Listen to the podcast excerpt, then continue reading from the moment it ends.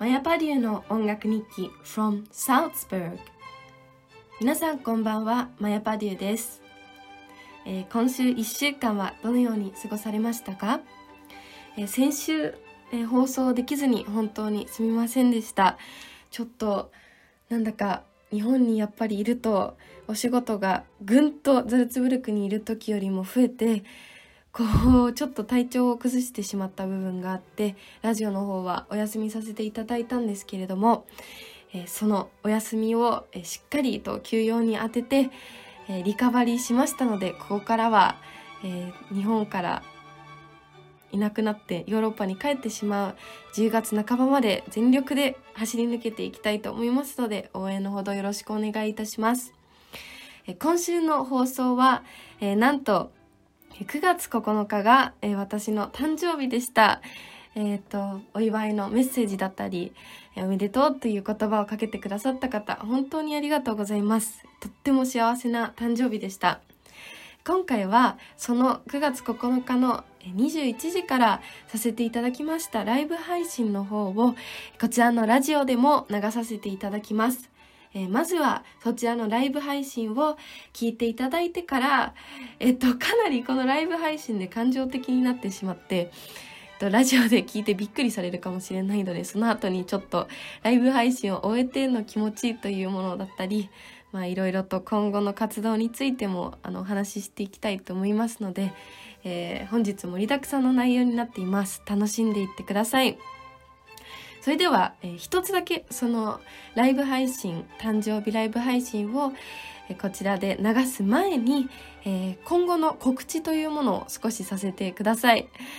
えー、本当にありがたいことに、えー、たくさんコンサートだったりツアーというものをビッキングしていただきまして、えー、このラジオを聴いてくださっている皆さんにも、えー、ぜひ、え、ラライブ配信もたくさんあるのでそちらを見ていただけたらなと思っています。えー、まず近況一番近くにあるのが、えー、9月の18日のソロコンサートです。こちらは私の出身地である茨城県のつくば市こちらの夢工房という会場でコンサートをさせていただきます。実はもともとノバホールでコンサートを開催する予定だったのですがこれ本当に大変だったんですよ。もうあのー急にノバホールさんからあのメールをいただいて会場に来客する皆さん全員と出演者様全員の PCR 検査の陰性証明を提出してくださいっていうのを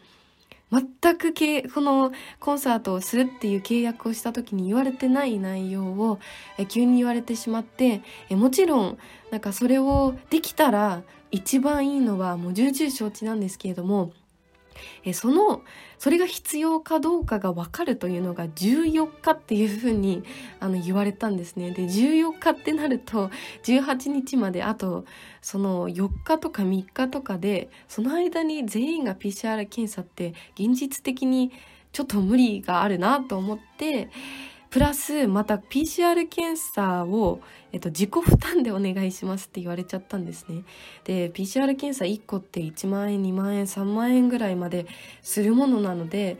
それを自己負担っていうのはちょっとあまりにも急だしちょっと現実的じゃないなと思って、まあ、なんだかそれを14日に言われるっていうメールを見た時にあこれこのままノバホールでやるってなったら何か絶対にトラブルが起きそうだなっていう予感がしたのでそれをメールをもらった日のうちにつくば市内の施設を何個も当たってそこで理解のあるそしてちゃんとあの感染対策を現実的な範囲でしっかりしてくださっている施設というところを見つけることができてでその、えっと、オーナーさんが本当に素敵な方だったのでここから一緒に頑張っていこうという風になって本当に良かったです全然そのノバフォールさんが悪いという話をしているわけでは全然なくてもう市の施設だとなのである意味当然の処置ではあるとは思うんですけれどもただ自分にとって現実的に不可能なことをやろうとしてもきっと結果うまくいかないと思うので、まあ、そこで切り替えて、えー、開催場所を変更するということにいたしました。ただそちらの方もすでに完売となっていてチケットが本当に本当に嬉しいですいやなんて幸せ者なんだろうと噛みしめる1週間になりましたはい。そして、その後に、えー、ある予定というのが、えー、銀座のアンクさんで、9月の22日と10月の2日に、両方ともライブ配信でオンラインコンサートをさせていただきます。えこちら銀座のアンクさんは実はえこれから長期的にえオンライン配信を一緒にしていこうというふうにあの言ってくださっている、えコンサートホールで、えこれからこのこちらのラジオだけではなくてザルツブルクから月1回ぐらいは日本の皆様に向けてライブ配信をしていこうというふうに思っています。毎回何かしらテーマを考えてしっかりと準備をしてえー、ライブを行っていきたいと思っていますので、ぜひ楽しみにしてください。その一歩目として、まあ最初からザルツブーから配信してもいいんですけれども、日本にいる間は、えー、銀座に直接私が伺えるので、そちらで、えー、ホールの方々と、えー、コミュニケーションをしっかりとって、これからの、えー、ための、こう、一歩目として、えー、一緒にやっていきたいと思いますので、この最初の2回応援していただけたらとても嬉しいです。えー、見方は本当に簡単で Facebook のアカウントを持っていたら、えー、見ることができます。その見方というのは私の Facebook だったり YouTube そして Instagram の方にも載せていますので、えー、ぜひ見てください。あ、そうだそしてこの度私の、えっ、ー、と、ホームページというものをリニューアルさせていただきました。前々からちょっと見づらいよっていうふうにいろんな方がアドバイスしてくださっていて、それをついに自分で変えることができました。なので、とっても今見やすくなっていますので、そちらからも私のコンサート情報すべて見れます。ぜひぜひチェックしてください。それでは お待ちかねの誕生日ライブ配信をここからはお届けいたします。皆さんこんにちは。クラシックピアニストのパディマヤです。本日は私の初めてのバースデーライブ配信に参加してくださって本当にありがとうございます、えー、短い時間ですが、えー、私から、え、1曲聴いてほしい曲とそしてトークの方をさせていただきますのでぜひ楽しんでいってください。えまずはじめに、えなぜ今回バースデーライブ配信をしたかったかという話をさせていただきます。皆さんご存知のように、私はオーストリアにあるザルツブルクという小さな町で音楽留学をしている最中です。今は2年ぶりの日本への一時帰国中でこの1年間本当に新しい挑戦をたくさんさせていただきました。例えば自分の今持っている FM ラジオのマヤパデューの音楽日記が始まったのも、えー、2021年の1月そして YouTube を始めたのもその時期でした。またインスタグラム等でこう毎日何かを更新していくというのを始めたのもちょうど2021年の1月でした。えなのでえこの1年間私の23歳というのを、え言葉で表すとしたら挑戦と変化の、え1年だったというふうに思っています。そんな中で私が留学しているえヨーロッパには、え誕生日にまつわる一つ日本とは違う習慣があります。この習慣というのが日本では誕生日の日の人というのが周りの人にいろいろ祝ってもらったり、えー、何かケーキをこうプレゼントしてもらったりどこかへ出かけたりすると思いますがヨーロッパでは実は、えー、誕生日の人側が、えー、周りの学生だったら友達をどこか、え連れて行って何か食べたり飲んだりするっていう習慣があるそうです、えそれを今回ちょうど去年の去年じゃないか今年の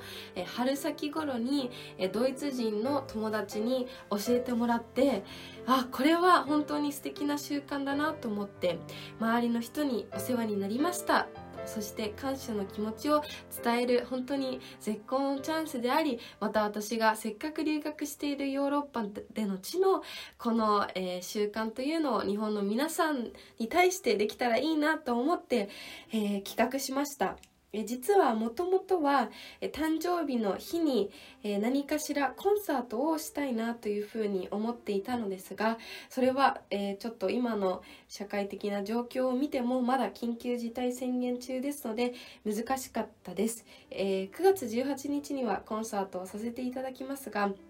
今回は、えー、誕生日の9月9日は、えー、自宅からライブ配信をしていこうというふうにこう気持ちを切り替えて、えー、企画してまいりました。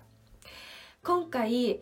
え感謝の気持ちを届けて少しでも皆さんにこの1年、えいただいたものを返したいという気持ちですので、え1曲、え誕生日初日に弾きたい曲を今から演奏させていただきます。この1曲に選んだのがシューマンの「トロイメライ」です。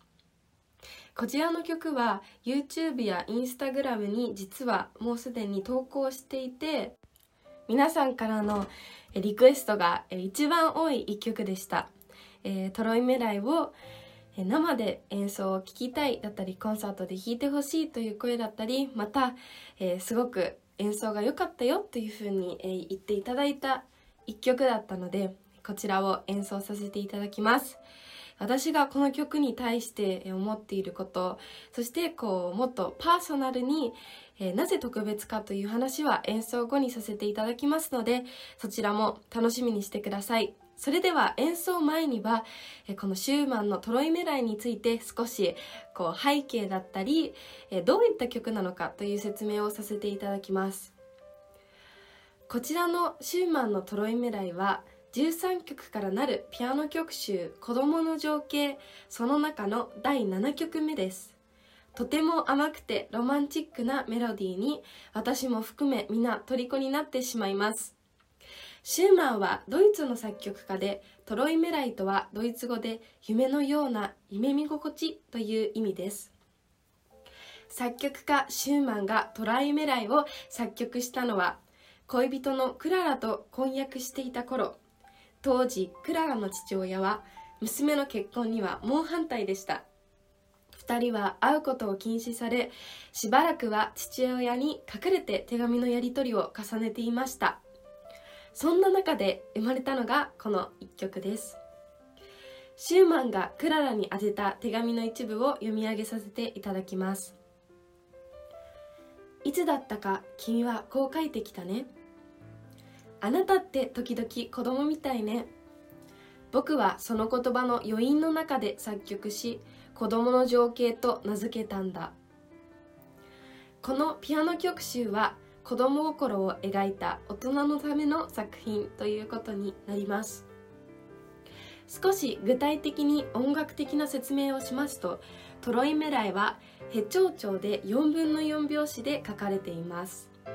ただ1拍目に脅迫が来るのを避けて4分の4拍子という拍節を曖昧にすることでこの曲の無双的な性格を作り上げ「夢見心地」というタイトル通りの曲になっています。愛を貫き彼女の言葉を音楽にしその音楽を彼女が演奏して答えてくれる。シューマンとクララの素敵な関係性を具現化したような一曲になっていますね。私の中でこの曲音楽への思いを先ほども言いましたが演奏後にお話しさせていただきます。それでは、えー、お聴きください。シューマンでトロイメライです。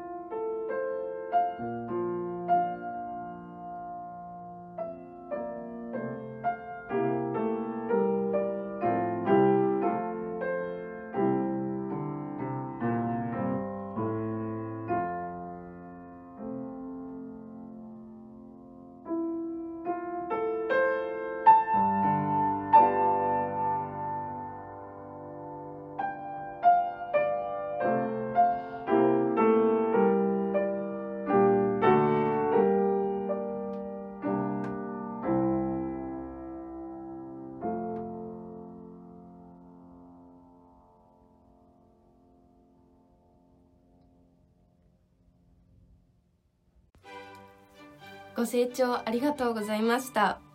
えー、本当に本当に大好きなこの一曲を本日皆さんに聴いていただけて本当に嬉しく思っています。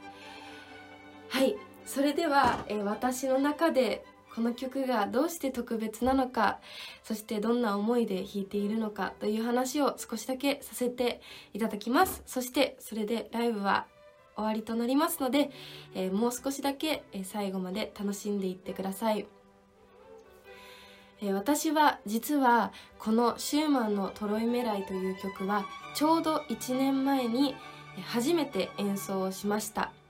ただえこの時は一人きりでウィーンのスタジオで自分のために演奏しました。なので今回生演奏ではありませんがこのように皆さんに聴いていただくというのは、えー、初めてです。なので、えー、っとちょっと緊張してしまったところもあるんですけれども、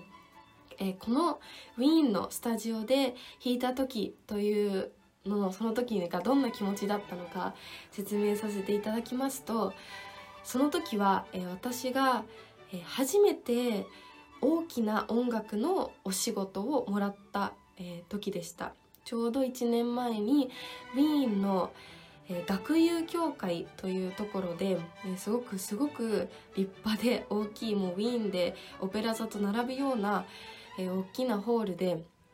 ホールじゃないか。大きなところで、えー、オペラのコレペティのお仕事をいただいて、えー、1ヶ月約1ヶ月間ウィーンに、えー、ホテルに、え住んでこうお仕事をさせていただいたんですね。でそれはもう今でも信じられないようなもう夢のような、え体験でした。まあそれもあってこう夢見心地っていうトロイメライを弾きたいと思ったのかも分かりませんが、えー、ただ、えー、その夢のような、え、オペラのコレペティというのは、まあ、決して、え本当にただ楽しいだけの1ヶ月ではなくて、え本当に本当につらかったです実は。えなぜかと言いますと私自身、えー、ピアノ演奏家として今モーツァルティウムの大学にも在籍していますし今までもソリストとして、え、訓練をされてきたピアニストですなのでこうはいじゃあこれ弾いてくださいっていう風に言われて、えすぐに何でも弾けるかといったら全然そんなことはないですもしかしたら一応そのある程度はそういう能力が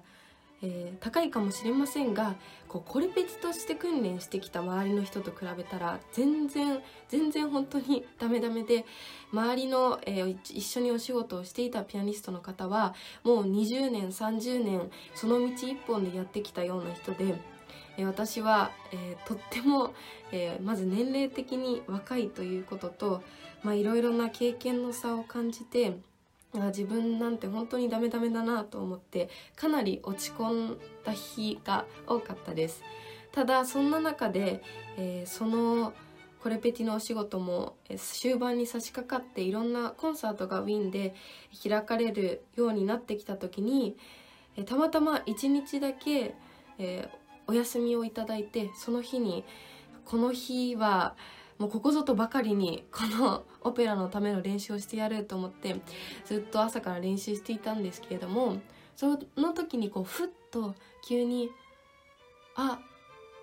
シューマンのトロイメライが弾きたいっていうふうに思ったんですね。もう本当になんだろうなんかスピリチュアルな感じですけれどももう降ってきたという気持ちでこのえっともちろん子供の情景トロイメライというのはとても有名な曲なので何度も何度も聞いたことはありました。だけど自分で弾いてみようっていうふうに思ったことはなくてそれが急にあ今だと思って、えー、その日に一回弾いてそのまんま録音をしてこの瞬間を忘れたくないなと思って、えー、携帯で、えーと、簡易的に録音をしたものを多分皆さんは聞いてくださったんだと思うんですけれども、え、そんな経験がありました。でその時の私がこれをトロイメライを弾く気持ちっていうのはえっ、と自分が音楽が大好きっていう気持ち。だけれどもなんだかその期間は全然ダメダメだったっていう多分後ろのこう気持ちもあるんですけれども音楽から全然愛されてない。音楽の神様に見放されたような気持ちになっていました。なのでなんだかその瞬間にこのトロイメライを弾いたら私も音楽から愛されるかなっていう気持ちでなんかすがるような気持ちで演奏したのを覚えています。ただ1年間経ってその気持ちは本当にあの変化しました。最初にも言ったようにこの1年は挑戦と変化。でその変化という部分が一番現れるのがこの曲かなと思って今日選ばせていただきましたが今はこう自分が音楽から愛されたいというよりは散々こう私に幸せな気分を与えてくれる音楽そして自分が本当に愛している音楽というものをこう皆さんに聴いていただいてその愛を少しでもこう分けられたらいいなその愛に触れてほしいなという気持ちで、えー、演奏することができるようになりました。本当に私はもうそれだけでも嬉しいです。あのこういった気持ちに1年前はきっとなれなかったのでそれに慣れてることが本当に嬉しいですしそれが皆さんに伝わったら、より本当に幸せに思います。なので今日はその第一歩目として皆さんにお時間を作っていただいてこのライブ配信をさせていただいていますが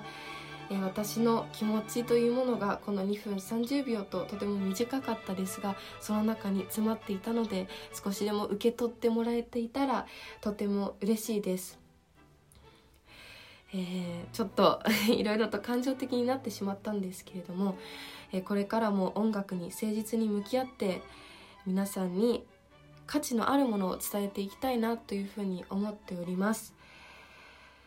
はい、えー、ちょっと、え、短い時間でしたが、えー、本当に本当に本日はライブ配信に参加してくださってありがとうございます。これからも応援のほどよろしくお願いいたします。それではえー、9月18日の、えー、ソロコンサートの方でお会いできたらとても嬉しいです。また、えー、何かあのコメントだったり今日のことで感想がある方は、えー、ぜひ送ってくださったら、えー、とてもとても嬉しいので、えー、ぜひあの気軽にメッセージをしてください。それでは本日は本当にありがとうございました。はい。えー、誕生日ライブの方聞いてくださりありがとうございます。ちょっと なんだか、えー、自分で今聞いててもちょっとなんか恥ずかしいなっていうふうには思ったんですけれどもまあその時のやっぱりライブということでこうその時に皆さんに伝えないと伝わらないかなというふうに思ったので、えー、そのまんまの気持ちを伝えさせていただきましたいや 難しいですねやっぱりライブ配信というのは。なんかいくら準備をしてもやっぱり一人でできることじゃないので画面の向こうであってもその皆さんとこうつながってるからこそ出てくる言葉の選び方だったりまあなんか状況が変わったりするので自分でもすごく、え、自分の言ってることにびっくりしたり もうライブ配信中したんですけれどもとても幸せな誕生日に、えー、していただけました、えー、またそうですね。まあ来年の話を今してもあれなんですけれども24歳になったのでこの24歳を一生懸命、えー、頑張って、えまた1年後にこう成長した姿そしてまたもう少しえー、大きな規模でこういったバースデーライブということをするというのを一つ目標に掲げていこうかなというふうに思います。なんか、な、なんか、ちょっと気が抜けてしまったんですけれども、ライブ配信が終わって。えー、今まで、こう、目標を具体的な数字とかで、と、自分のこうライブ配信とかラジオでもそうですし SNS に関してこうあえて掲げないようにしてきました。やっぱりそれが本業じゃないっていうのもあってこう人数で例えばフォロワーを、え、何人増やすとかえっ、ー、となんだろうライブ配信に何人来てもらうみたいなのは正直あんまりこう考えていませんでしたし、まあ、一人誰か聞いてくれたらいいかな。まあでも自分のためにやってもいいかなぐらいの気持ちでやってきてたんですね。ただ、まあ、今回こうやって本当に準備に一生懸命全力でやらせていただいて臨んだライブをしてみて終わった後に思ったのは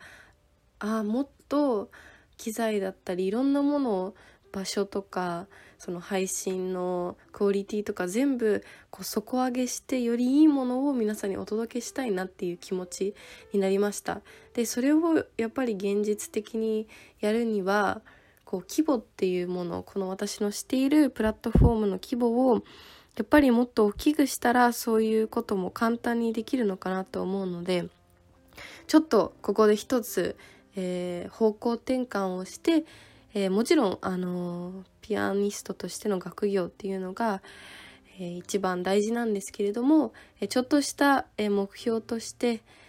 えもう少し大きな規模でやりたいというのは掲げていこうかなというふうに思っています。え、それでは、え、今週の放送を聞いてくださって本当にありがとうございました。来週またお会いしましょう。おやすみなさい。マヤパデューでした。